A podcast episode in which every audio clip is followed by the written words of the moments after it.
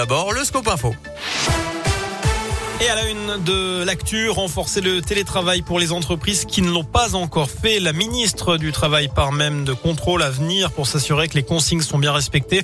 Elisabeth Borne évoque aujourd'hui 5000 contrôles par mois dès la semaine prochaine. Hier, le Premier ministre Jean Castex a demandé la mise en place de 2 à 3 jours de télétravail par semaine quand cela est possible. Les annonces du gouvernement pour tenter de ralentir la cinquième vague concernent aussi les écoles. Les établissements vont donc passer à un protocole de niveau 3 avec masque à l'intérieur et à l'extérieur. Les enfants de 5 à 11 ans les plus fragiles pourront être vaccinés à partir de la fin de la semaine prochaine. Euh, ça concerne environ 360 000 jeunes. À noter aussi la fermeture des boîtes de nuit pour une durée de 4 semaines à partir de vendredi. Des mesures de chômage partiel sont prévues. Dans ce contexte, peut-être un peu d'espoir, on constate un début de ralentissement de l'épidémie. Euh, c'est ce qu'a déclaré Gabriel Attal, le porte-parole du gouvernement. 8 millions de créneaux de vaccination pour la dose de rappel vont être ouverts dans les prochains jours pour 15 millions de Français d'ici fin décembre. Dans le reste de l'actu, les personnels de la santé et du médico-social dans la rue aujourd'hui, une journée de mobilisation et de grève à l'appel de plusieurs syndicats pour alerter sur les difficultés rencontrées à l'hôpital.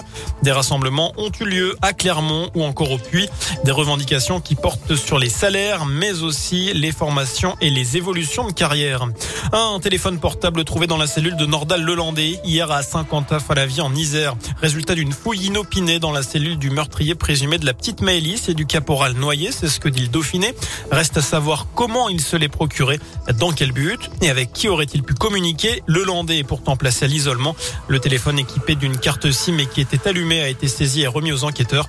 Nordal Lelandais doit être jugé à partir du 31 janvier prochain aux assises de l'Isère pour le meurtre de Maëlys.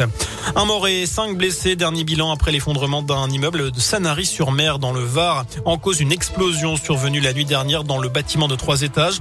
Elle pourrait être due à un problème de gaz. Une femme et un enfant été sortis vivants des décombres. Deux autres personnes sont recherchées. En sport, c'était dans les tuyaux depuis quelques jours. L'ASM a annoncé tout à l'heure la signature pour trois ans de l'international français Anthony Belot. Il a 26 ans, 12 sélections avec le 15 de France. Il rejoindra l'Auvergne l'an prochain, lui qui évolue depuis 2014 à Toulon. Il viendra remplacer Camille Lopez qui doit quitter le club auvergnat à la fin de la saison. En foot, place à la Ligue des Champions. Ce soir, le Paris Saint-Germain accueille les Belges de Bruges. Attention, ça démarre à 18h45. Enfin, le scandale de la triche à Colanta prend de l'ampleur. Le candidat Théoura a été exclu après avoir bénéficié de nourriture apportée par des personnes extérieures au jeu de TF1. Mais selon aujourd'hui en France, 4 à 5 aventuriers seraient en fait allés manger chez l'habitant. Le quotidien n'a pas publié leur nom.